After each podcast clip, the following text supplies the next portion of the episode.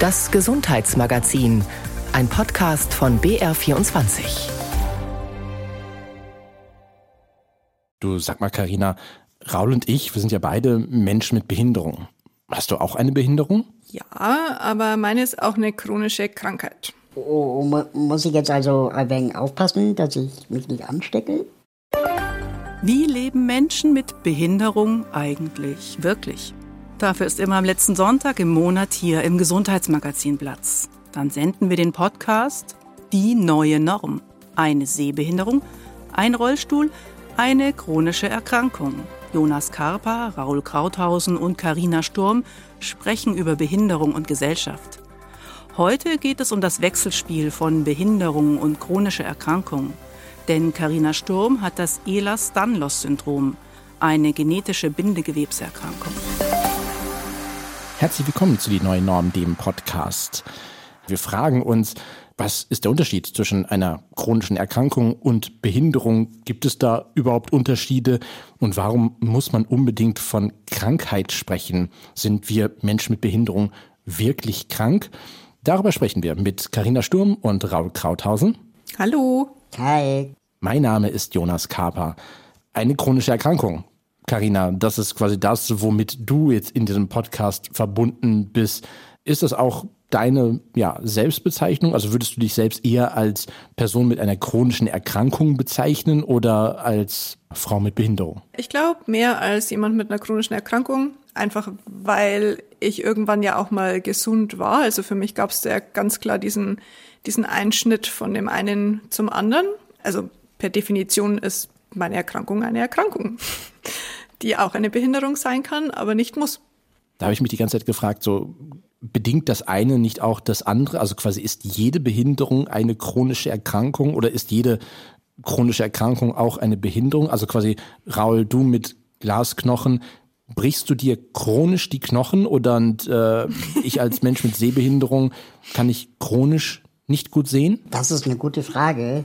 Ich weiß jetzt nicht genau, was die medizinische Definition ist, aber ich würde sagen, ich bin chronisch gefährdet, mir schneller die Knochen zu brechen wenn der Knochen dann gebrochen ist, dann ist er halt gebrochen und heilt so schnell wie vielleicht deine Knochen. Aber ich kann die Frage ja zurückstellen, äh, Jonas.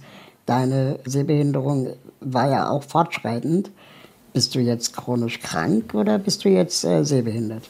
Wir haben ja in der letzten Folge ja auch über das medizinische Modell von Behinderung gesprochen und gesagt, dass natürlich jeder Behinderung in irgendeiner Art und Weise eine Ursache zugrunde liegt. Also ein Unfall vielleicht oder eine Erkrankung in dem Sinne. Also könnte man natürlich sagen, dass ich eine Erkrankung habe, die andauert. Ich finde aber quasi gerade beim Thema Erkrankungen immer so ein bisschen schwingt dieses Heilen mit. Also bei, mhm. bei Behinderungen mhm.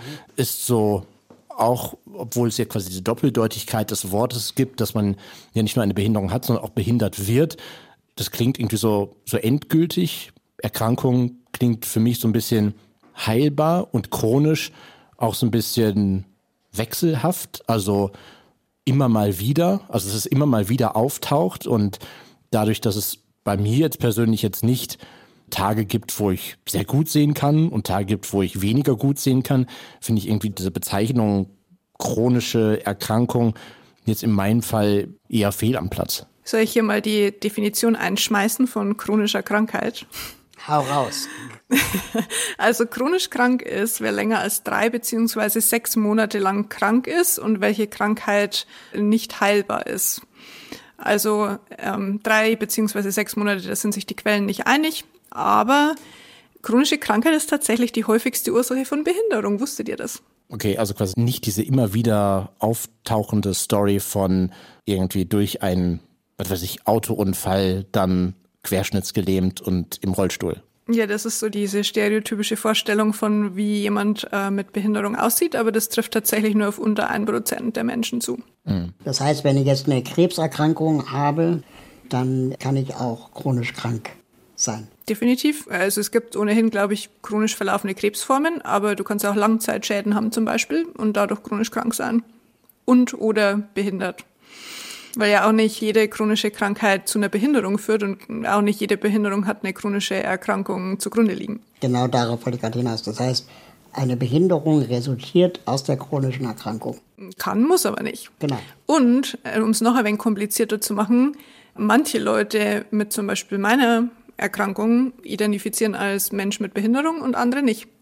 Weil es auch ein Spektrum ist, auf dem manche wenig eingeschränkt sind und andere mehr. Und wann entscheidest du dich, ähm, dich als Frau mit Behinderung zu bezeichnen oder als chronisch erkrankte Frau? Schwierig. Ich glaube, der Übergang ist ziemlich fließend. Aber ich glaube, an dem Punkt, an dem du von deiner Umwelt so eingeschränkt wirst, dass dir das selber auffällt, ich glaube, das war für mich so der Punkt, wo ich dachte, ja, das ist schon durchaus auch eine Behinderung. Aber die chronische Erkrankung ist ja auch etwas, was, ähm, sage ich mal, glaube ich, auch im Alter zunimmt, oder? Also ich liebe ja Zahlen, schön, dass du fragst. ähm, insgesamt leben 40 Prozent aller Deutschen mit einer chronischen Erkrankung. Und ja, klar, das nimmt im Alter zu. Also am Anfang so zwischen 30 und 39 sind es nur 20 Prozent, die chronisch krank sind. Und dann zum Beispiel bei den über 60-Jährigen sind es dann schon 38 Prozent und bei über 70-Jährigen sind es im Endeffekt fast die Hälfte aller Menschen. Finde ich in dem Sinne spannend, wenn man ja quasi sagt, 40 Prozent haben eine chronische Erkrankung. Die Zahl, die ja immer wieder genannt wird, dass quasi jeder zehnte Person in Deutschland hat eine Behinderung. Und wenn man dann aber schaut, okay, wie viele Leute wirklich dann ja, chronisch krank sind, was dann zwangsläufig auch sie vielleicht im Alltag einschränkt und sie vielleicht auch behindert, ohne dass sie es vielleicht so nennen möchten oder dass es so anerkannt ist, ist es ja eine Riesenmenge von Personen. Ja, wenn man die alle dazu nehmen würde und quasi zur Community von Menschen mit Behinderung zählen würde, dann wären wir keine Minderheit, sondern eher die, die Mehrheit. Ich finde das deswegen so interessant, weil ich erinnere mich an ein Gespräch mit der sogenannten Einsatzbegleitung meines Assistenzdienstes, also die, die für mich und mit mir die Assistenzen koordinieren, die ich am, äh, morgens und abends brauche und die die Dienstpläne und Abrechnung machen. Und die Einsatzbegleitung sagte, als ich mit Assistenz anfing, da war ich Anfang 20, die sagte zu mir, es ist leichter, mit Behinderung alt zu werden, was Assistenz angeht, als im Alter behindert. Weil wenn du dann nämlich 79 bist und du brauchst plötzlich Assistenz, dann wird die nicht mehr bezahlt ohne weiteres vom Amt, weil du bist ja alt und gehst dann halt ins Altersheim. Wenn du aber als behinderter Mensch alt wirst und du hast dein Leben lang Assistenz gehabt, dann ist die Wahrscheinlichkeit groß, dass du zu Hause gepflegt wirst, weil du ja eh gepflegt wurdest. Und das ist natürlich auch eine krasse Ungerechtigkeit, was überhaupt Assistenz und Alter angeht. Hm. Aber da ist quasi jetzt mein Heimvorteil, dass ich äh, behindert alt werde. Aber hat eine chronische Erkrankung nicht auch immer etwas zu tun, dass es, wie ich eingangs schon sagte, so, so eine gewisse Wechselhaftigkeit, also dass es, wie gesagt, Tage gibt, wo die Erkrankung und dann die vielleicht damit einhergehende Behinderung gar nicht so, so stark ausgeprägt ist und dann es Tage gibt, wo es dann etwas schwieriger ist. Karina, du hast ja in der, in der letzten Folge auch erzählt, dass es bei dir ja auch so ist, dass es Tage gibt, wo du vielleicht im Rollstuhl unterwegs bist und manche, wo man jetzt von außen betrachtet gar nicht jetzt sagen würde, ah, das ist eine Frau mit Behinderung. Ja, die gibt's, glaube ich, gerade bei chronischer Krankheit ganz viel. Also das ähm, nennt sich ja dann immer so schön dynamische Behinderung. Also wo du gar nicht weißt, wie dein nächster Tag eigentlich aussieht. Also im Prinzip kannst du von im Bett liegen und dich nicht bewegen können zu auf beiden Beinen gehend ohne Hilfsmittel innerhalb von Minuten, was ein Konzept ist, das für viele Menschen super schwer verständlich ist. Also da gibt's so dieses Klischee-Beispiel, über das ganz viele Menschen mit äh, dynamischen Behinderungen berichten, zum Beispiel, dass sie den Behindertenparkplatz nutzen, weil es ihnen an dem Tag vielleicht nicht so gut geht, aber die nutzen vielleicht trotzdem keinen Rollstuhl, vielleicht nicht mal irgendwie äh, eine andere sichtbare Mobilitätshilfe und steigen aus diesem Auto aus, gehen in den Supermarkt und haben dann entweder irgendwie böse Zettelchen an der Windschutzscheibe kleben, so nach dem Motto, du bist ja gar nicht behindert, wieso nimmst du hier diesen Behindertenparkplatz weg, was emotional super anstrengend ist und was viele Leute halt dann auch dazu bewegt, zum Beispiel solche Parkplätze gar nicht mehr zu nutzen. Weil man sich nicht behindert genug fühlt. Ja, und, oder weil man einfach keine Lust hat, mit diesen ständigen Konfrontationen umzugehen und sich erklären zu müssen. Wie plant man denn bei so einer dynamischen Behinderung eigentlich seinen Alltag? Also wenn du nicht weißt, wie dein Tag enden wird, also was, was körperliche Ressourcen angeht, ähm, das können ich oder Jonas ja vielleicht besser einschätzen. Wenn ich das und das mache, dann habe ich noch so und so viel Akkupower in mir drin. ähm, da habe ich beim Tag bis 18 Uhr so und so. Aber wenn das dynamisch ist, dann plant man ja vielleicht auch ganz anders. Ähm, also da gibt's diese schöne Theorie, die heißt also Spoon Theory im Englischen, ähm, auf Deutsch die, die Löffeltheorie. Die hat eine Person mit Lupus erfunden vor vielen Jahren schon. Da geht's quasi drum, dass eine Person mit einer chronischen Erkrankung, die dynamisch verläuft, hat, sagen wir mal, zehn Löffel pro Tag. Und für jede Aktivität, die man an diesem Tag durchführt, braucht man so und so viele Löffel, was natürlich unterschiedlich sein kann von Person zu Person. Ja. So wenn ich zum Beispiel weiß, ich habe jetzt diese zehn Löffel und ähm, Duschen kostet mich irgendwie zwei Löffel, einkaufen gehen nochmal drei Löffel, dann habe ich, weiß ich, ich habe für den restlichen Tag noch fünf Löffel und danach plane ich dann praktisch, was ich an diesem Tag noch machen kann. Und bei mir ist es halt auch so, ich plane halt jeden Tag so ein, dass ich nur die Aktivitäten, für die ich wirklich Energie habe, und dann vielleicht noch ein bisschen Luft für irgendwelche Notfälle oder irgendwas, was dringend passiert, wo man dann zur Not nochmal irgendwie zwei Löffel für ausgeben muss. Also es ist immer gut, irgendwie ein, zwei oder drei Löffel noch in der Hinterhand zu haben. Löffel, um vielleicht irgendwie, ja, Medizin zu sich zu nehmen. Wo ich mich, mich schwer tue, ist bei, bei der Bezeichnung chronische Erkrankung oder chronische Krankheit, dass es immer um ja, das, das Kranksein geht. Also quasi gerade auch der, der Unterschied zwischen Erkrankung und Krankheit. Ich finde, Krankheit, da schwingt immer sowas, sowas mit im Sinne von, das ist ansteckend oder das, es wirkt so distanziert und Krankheit ist immer so das Thema wie gerade Heilung und der Unterschied zwischen krank und gesund. Das finde ich manchmal im, im großen, weiten Kosmos von dem Thema Behinderung immer recht problematisch. Ja, das ist es auf jeden Fall. Vielleicht ist das auch genau der Punkt, dass man sich vielleicht selbst als eine Person mit Behinderung sieht, weil man weg will von diesem ständig nur als krank gesehen werden und als jemand, der geheilt werden muss, vor allem wenn man halt einfach eine unheilbare chronische Krankheit hat. Hast du das ähm, schon mal Erfahrung gehabt, dass du, dass Leute anders auf dich reagieren, abhängig davon, ob du sagst, du hast eine chronische Krankheit oder eine chronische Erkrankung oder du sagst, du hast eine Behinderung? Nee, äh, die haben eigentlich weitestgehend entweder kein Verständnis oder Mitleid mit mir, egal was davon ich sag. Ähm, also ich meine, man sieht mir ja beides nicht an, weder die chronische Krankheit noch die Behinderung. Also der Standardkommentar ist halt normalerweise, wieso, aber du siehst doch eigentlich ganz gesund aus. Hm, chronisch nicht gesund. Genau. Aber bei Krankheit verbinde ich auch ganz schnell sowas wie ansteckend, heilbar. Äh, ich muss zur Apotheke gehen. Mhm. Was ja für mich als jemand, der im Rollstuhl sitzt, sagen wir mal, eher Dinge sind, die ich für mich ausschließe.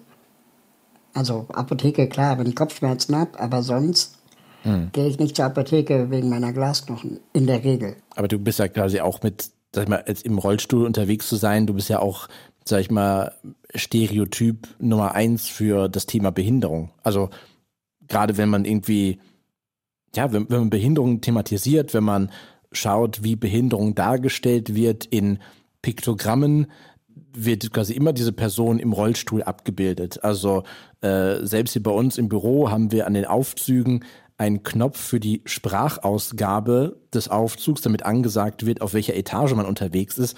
Und dieser Knopf, obwohl es eine Audioausgabe ist, ist beschriftet mit einer Person, die im Rollstuhl ist. Ja, das ist mir auch aufgefallen. Was überhaupt keinen Sinn ergibt in dem Sinne. Gleichzeitig ist natürlich die Frage, ist es, weil es eben so plakativ ist und so stereotyp, trotz alledem irgendwie noch selbsterklärend, als wenn man dort jetzt vielleicht das Piktogramm mit dem Auge, was durchgestrichen ist, was für Sehbehinderung oder, oder Blindheit dasteht, dass das irgendwie zeigt. Also das Bild von, von Behinderung ist ja in der Gesellschaft sehr eindeutig, weswegen, glaube ich, auch nochmal der, der Umgang beziehungsweise die Vorurteile und diese Unwissenheit gegenüber chronischer Erkrankung nochmal viel größer ist gerade wenn es dann noch dynamisch ist und nicht sichtbar.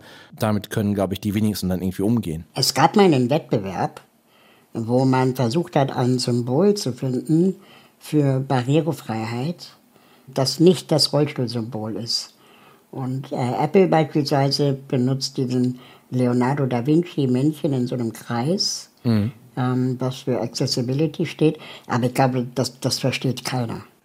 Also das Rollstuhlsymbol äh, finde ich auch immer schwierig, weil ich halt keinen Rollstuhl nutze. So, ich hatte vor kurzem erst die Situation im Zug mit so einem kleinen Kind. Also ich saß halt auf diesen Plätzen für Menschen mit äh, Schwerbehinderung und das Kind guckt mich an und sagt, du darfst da nicht sitzen, äh, das ist nur für Behinderte. habe ich gesagt, naja, manche Behinderung kann man sehen und manche halt auch nicht. Und dann hat mich das Kind angeschaut und gesagt, nein. Und dann wusste ich auch nicht mehr, was ich drauf sagen sollte. Weil wenn das also sich halt so verfestigt ist, dass ähm, Behinderung nur assoziiert wird mit einer Person im Rollstuhl, ist das halt für einen Haufen andere Menschen irgendwie sehr exklusiv. Einmal Privilegien haben. Ja, hast du dann Angry Cripple und hast dann quasi deinen Schwerbehindertenausweis gezeigt? Nee, ich bin nicht so gut mit sowas erklären für kindgerecht. Das kann Raul sehr viel besser.